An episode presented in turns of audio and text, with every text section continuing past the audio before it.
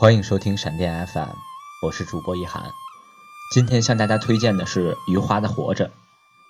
他讲述了一个这样的故事：大时代背景下，随着内战、三反五反、大跃进、文化大革命等社会变革，徐富贵的人生和家庭不断的经历着苦难。到了最后，所有亲人都先后离他而去，仅剩下年老的他和一头老牛相依为命。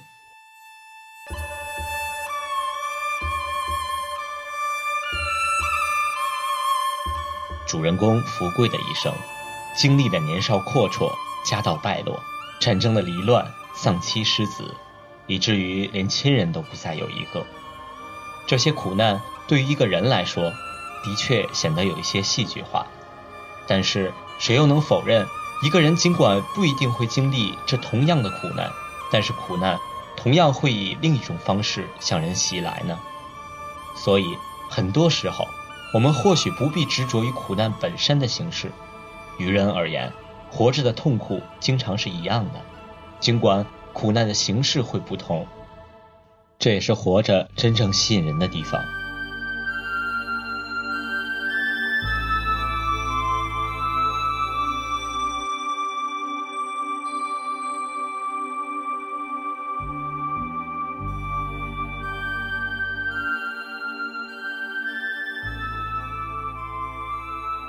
作者余华在自序中这样写道：“活着讲述了一个人和他命运的友情，这是最为感人的友情，因为他们互相感激，同时也互相仇恨。他们谁也无法抛弃对方，同时谁也没有理由抱怨对方。他们活着时一起走在尘土飞扬的道路上，死去时又一起化作雨水和泥土。”和哈姆雷特逃不出的二选一相比，余华给读者展示了更加宽广的可能。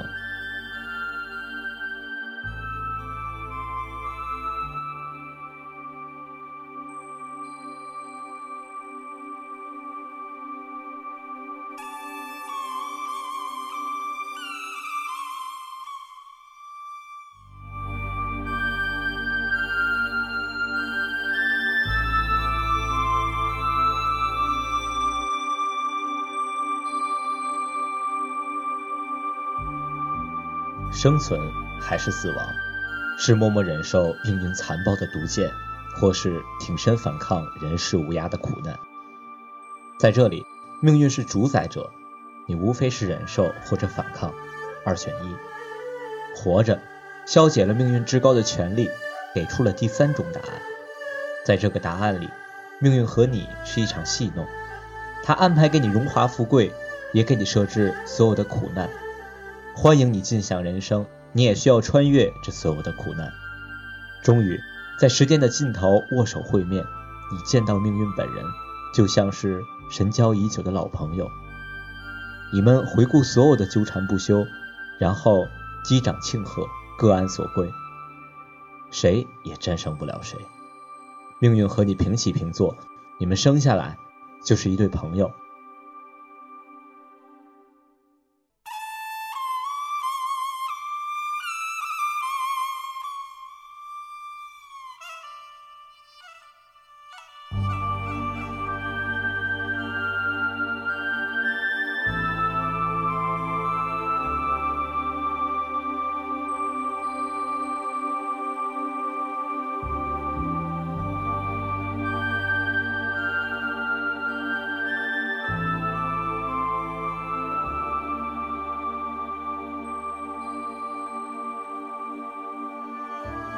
活着里有这样一段话让我印象很深。这段话是福贵说的。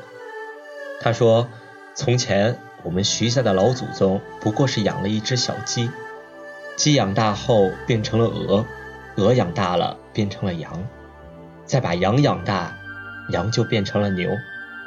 我们徐家就是这样发起来的。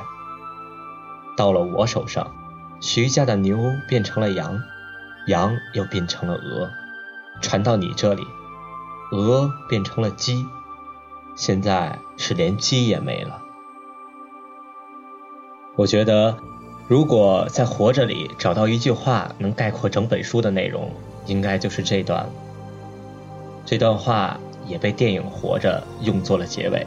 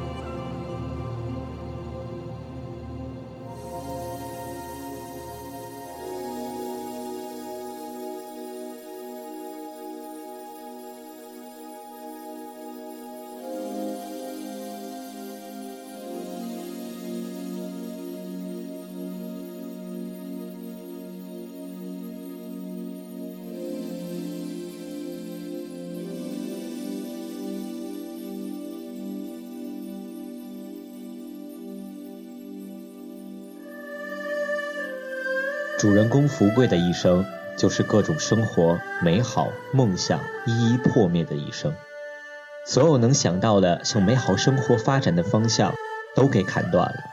他没法光宗耀祖，家业因为赌博败光了，父母之恩难以报答，父亲被气死，母亲走的时候，他却被拉到了战场上，他没法给妻子过上好日子。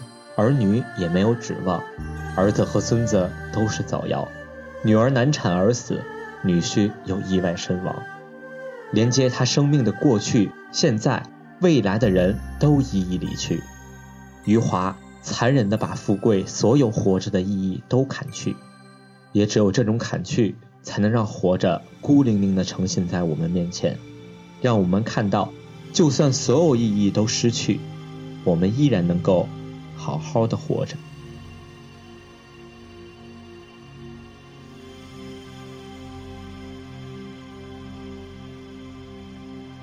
余华曾在韩文版的序文中这样说道：“这部作品的题目叫‘活着’，作为一个词语，‘活着’在中国的语言里充满了力量。它的力量不是来源于喊叫，也不是来源于进攻，而是忍受。”去忍受生活赋予我们的责任，去忍受现实给予我们的幸福和苦难、无聊和平庸，这就是活着。